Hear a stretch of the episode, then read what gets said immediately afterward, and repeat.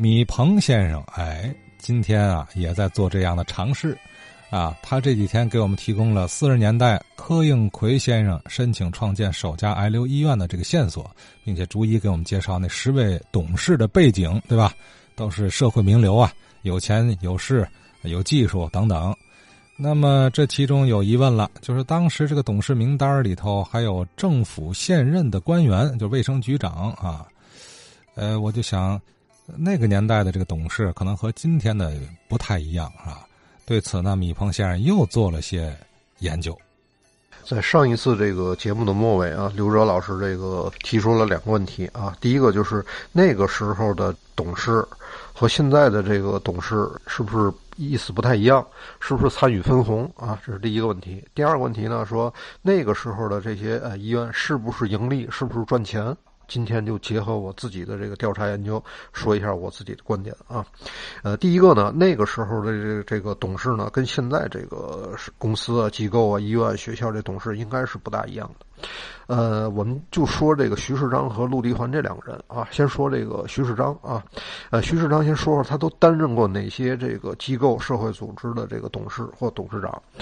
徐世章呢是耀华中学的董事，还是呢这个。工商学院的董事长，天河医院的董事长，哎，由此可见呢，这些基本上可以说是这个不以盈利为主要目的，这个这个学校、医院啊，都聘请这个徐世章当他们的这个呃名誉董事或董事长，是吧？哎，这是为什么呢？这要充分利用这个徐世章他的这个名气、个人影响力。别的不用说啊，一些这个大大小小衙衙门啊，一听说啊，这徐世章是您的董事长，他不敢提出过分的这一些苛刻的这个刁钻的要求，是吧？哎，有一些事情可能好办一些。然后这个陆离环呢，跟这徐世章又不太一样啊，他是主管卫生的一把手，哎，所以说那个时候这个大大小小的医疗机构或者跟医疗沾边的一些这个制药厂什么的，也都纷纷的把他加入到董事或者名义董事、名义董事长之列。当时呢，这个蒋介石的南京政府啊，已经这个下定决心，我要打内战，经济也好，这个社会政治也好，都不太关心这个医疗卫生事业。这个公共卫生需要点什么经费啊，或者补贴或津贴什么的，都十分的困难。所以说呢，卫生局这陆局长担任这么多这个大大小小的医院的制药厂的这个这个实职也好，虚职也好，也是这挺难受的，是吧？哎，他一看不行，我赶紧把这辞了吧，我专心致志的管理我的公共卫生事业。然后我们再说说这个赚钱不赚钱这事儿。呃，我个人认为呢，在抗战胜利后，可能经历了短暂的，也就这么一年左右的时间，可能这些这个医院呢，它是赚了点钱的。但是呢，这个内战模式一开启，大大小小的一些医院，特别是那些私立医院，他们积累下来的这点盈利啊，基本上都被这个飞涨的物价都了。可以看一下，一九四七年五月二十九号，这个《议事报》上登了这么一段：天津卫生事业获得巨额补助。杜市长，杜市长就是这个杜建时，对本市卫生工作一向积极。为配合实际，于到任之初即约请全市医药卫生专家开本市卫生建设座谈会数次，商讨本市卫生建设应兴应格事项。美国救济团成立后，关于卫生部分补助，杜市长曾在京，这个京呢就是南京啊，与主管方面力请。回京后，并派卫生局陆局长赴京继续商请，使中央方面对京市卫生工作充分了解，因此获得大量补助。卫生局现已奉核准通知补助费共七百六十亿零五百四十万元，其中三个卫生所及市立产科医院修理补助费。之三十亿零两千万元，各业已收到，其余之款大约日内即可汇到。从这个上面呢，我们可以读到这么几个信息啊。第一个呢，就是这个当时卫生事业的经费呢，还需要呢市长去南京政府、去中央政府去化缘，属于这个饥一口饱一口啊，没有保障的。第二个啊，他这些款项都给了公立的医院。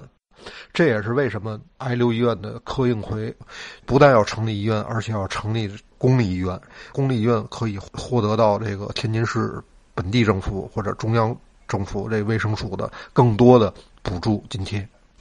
在前几集里，有一位老先生，他讲到了一个一九四八年的叫“八幺九限价”，国民党强行推行这个使用金圆券，这个所有物价一定要冻结在八月十九日那一天，纷纷要求各个医院上报你们在八月十九号那一天的这个门诊价格是多少。我们举个例子啊啊，一九四八年八月十九号那一天，天津市恩光医院普通门诊费是啊法币二百万。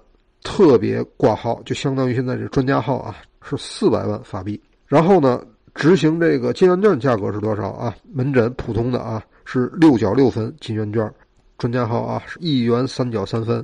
可以看到啊，虽然。杜建时从这个南京政府给这个天津市公立医院化缘化了这个七百六十亿，是吧？这是四七年五月份，然后到了四八年的这个八月份啊，已经扁的不成样子了。所以这也说明啊，那个时期的天河医院啊、恩光医院和其他的一些私立医院，他们的经营也是很困难的。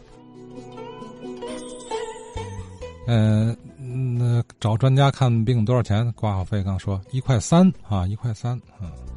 嗯，米鹏米先生说的这个年代是四五到四八年底，就解放前夕吧。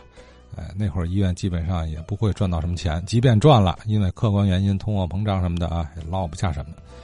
那么就说更早，哎，二三十年代啊，一二十年代那会儿，反正是开学校，听老先生们讲了，肯定不不不怎么赚钱的啊。嗯，或者说是那时候的学校不以赚钱为目的，医疗机构呢？啊，私立、公立这些医院，啊，甭管是西医的、中医的，呃，小型的医院，这个开设者能收入颇丰、盆满钵满吗？我估计够呛啊。他能引来以逐利为第一目标的资本的青睐吗？悬啊！这个问题当然了，需要有研究的听友老师啊，通过更多的佐证来给我们细细讲解。